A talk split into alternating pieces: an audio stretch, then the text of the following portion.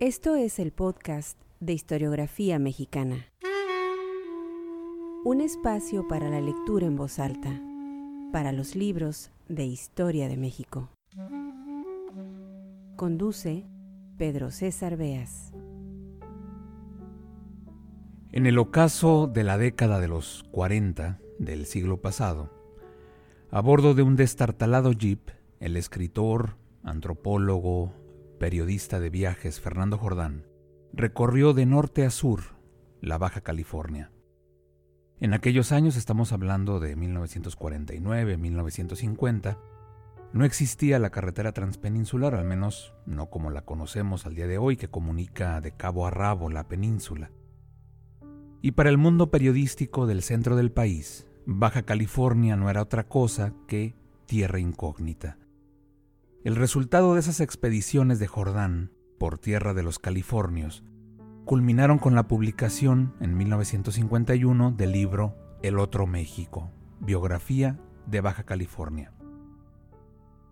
Fue tanto el interés de este periodista viajero, Fernando Jordán, por la península, que se hizo de unas desoladas tierras en Baja California Sur, a las que solo se podía llegar por mar.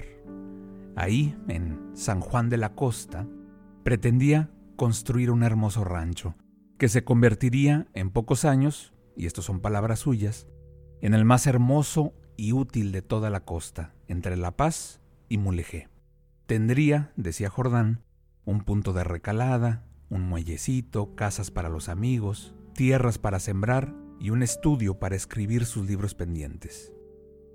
Así, con esos románticos planes a los treinta y tantos años, Fernando Jordán, a quien la revista Impacto, dirigida por Regino Hernández Yergo, anunciaba como su periodista estrella, aquella joven promesa de la crónica de viajes, se retiraba del periodismo y cambiaba la máquina de escribir por el arado, se disfrazaba de ranchero. El rancho, los planes, los libros pendientes, todo llegó a su fin cuando en 1956, a los 36 años de edad, Fernando Jordán se pegó un tiro y se lo pegó en la tierra de la que se había enamorado, Baja California.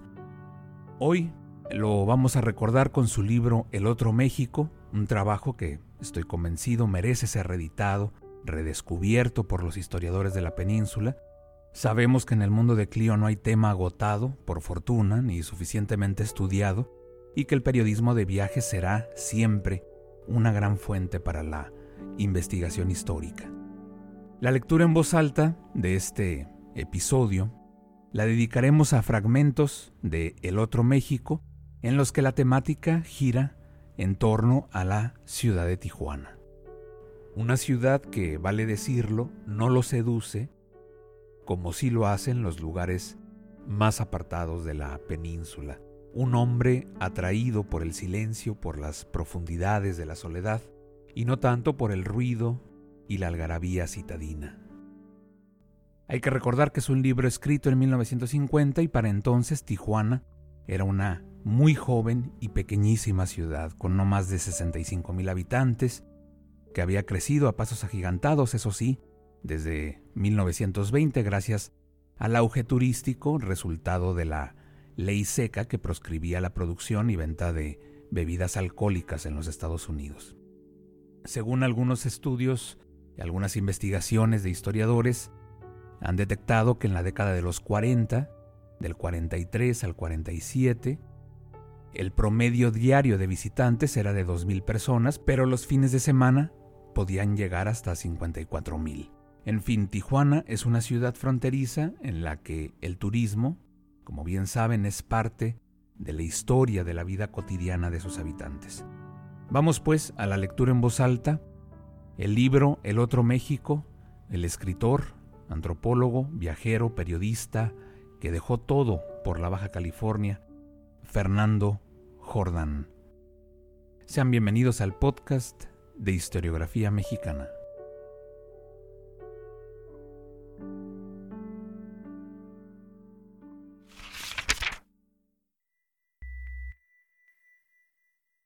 Todavía hace muy pocos años las llamaban Sodoma y Gomorra eran sitios de pecado, donde el vicio se nutría del opio, las inquietudes se ahogaban en alcohol y las ambiciones se decidían sobre el tapete verde de las mesas de juego. Se traficaba con la salud y con las leyes. El contrabando era oficio de todos.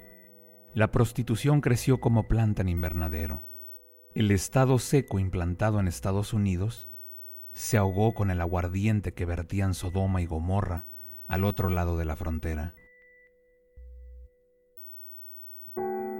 Los norteamericanos fueron los clientes, chinos los empresarios y mexicanos los organizadores. Así se hicieron Tijuana y Mexicali hace 30 años. Tecate aún no nacía y Ensenada era la capital del territorio norte. El auge de la perversión se inició poco después de la derrota del filibusterismo. En cierta forma, fue el desquite. El dinero que se invirtió para combatir la fracasada invasión yanqui se cobró después en dólares, explotando de los vecinos las pasiones y los deseos. Fuera de la metáfora, la fiebre del vicio fue la defensa única de las ciudades fronterizas baja californianas contra la miseria, contra el olvido del gobierno central. Se echaron en brazos de la perdición, del mismo modo que las jóvenes burladas y decepcionadas se lanzan en brazos del primer canalla que les sale al paso. Lo extraordinario de todo esto es que Mexicali, Tijuana y Ensenada hicieron de la explotación del vicio un medio y no un fin. De modo que yo no haría la apología de la perversión de estas ciudades, y mejor olvidaría su historia que traer a colación los epítetos hirientes de Sodoma y Gomorra, que les pusieron la hipocresía y la incomprensión de quienes vieron la superficie y no el fondo de las cosas.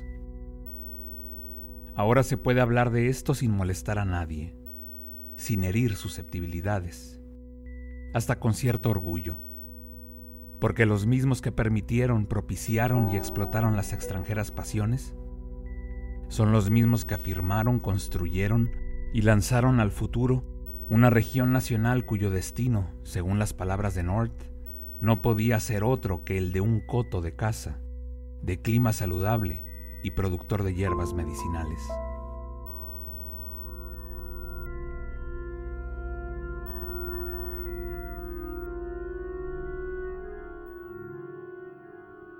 Hay profusión de luz neón en los 500 anuncios de colores.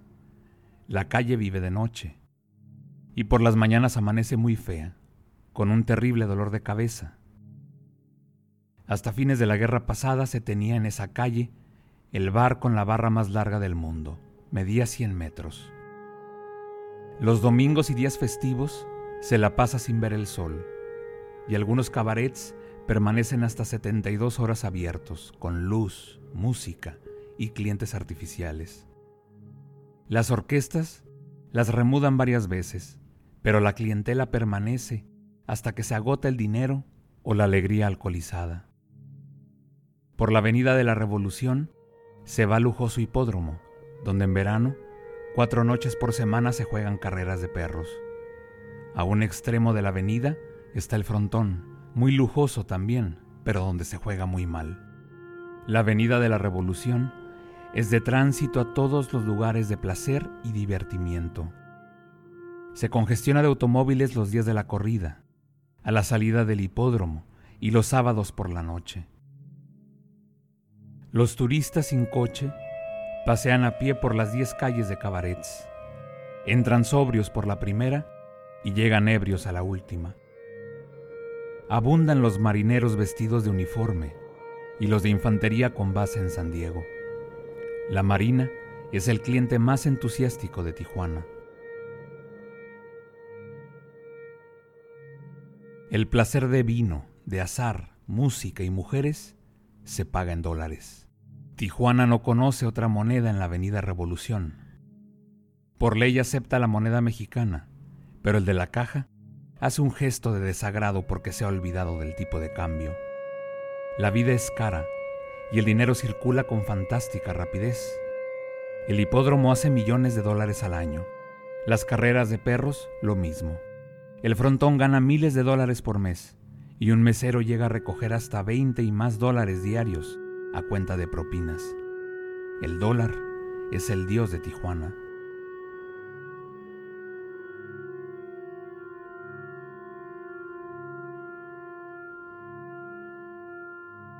Aunque escandalosa, la Avenida Revolución siempre me ha parecido ingenua. Es desagradable, pero no sórdida. Y junto a ella la Plaza de Garibaldi y el Tenampa, en México, son verdaderas cortes de los milagros. Los americanos son simples y bastante limpios, aún en su ebriedad. En la madrugada se conforman con dar gritos y ponen término a su inquietud haciéndose retratar en cualquiera de los sets de las esquinas donde hay tablados rodantes con un escenario mexicano que arrastran burros blancos pintados a rayas negras. Mexican burros. Los marinos suben y se acomodan entre los nopales de cartón. Cambian el birrete blanco por un sombrero de charro y sonríen al fotógrafo. Los burros no hacen ni un solo gesto, soportan todas las violencias. Son los filósofos del carnaval.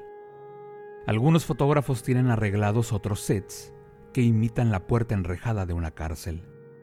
Por encima del ventanillo se lee Tijuana Jail. Los turistas se meten detrás, asoman la cabeza por entre los barrotes, empuñan una botella vacía que forma parte del equipo y posan. Ese es su recuerdo mexicano del viaje a Tijuana. Esto siempre me ha parecido demasiado simple para escandalizarme.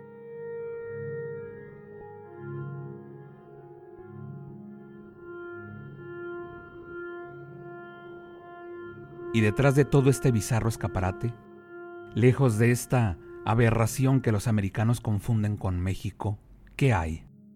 Hay una ciudad que recoge cuidadosamente las ganancias, fortalece con ellas su comercio, instala algunas industrias y piensa, decentemente, en que algún día va a terminar toda esa farsa. Hay realmente, detrás de esa monstruosidad de la Avenida Revolución, una ciudad dinámica y nueva, esto lo puedo asegurar. Lo que no podría afirmar es hasta cuándo va a dejar de vivir principalmente de la explotación del vicio. Tal vez quiere dejarse de esas historias y tal vez no. Por hoy, no puede.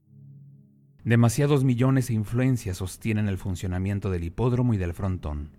Por otra parte, ¿acaso no puede subsistir sin ellos? No tiene valle agrícola como Mexicali, ni un mar pródigo como Ensenada. Tiene que conformarse con el turismo loco y generoso que derrocha sus dólares por unas horas de placer obtuso.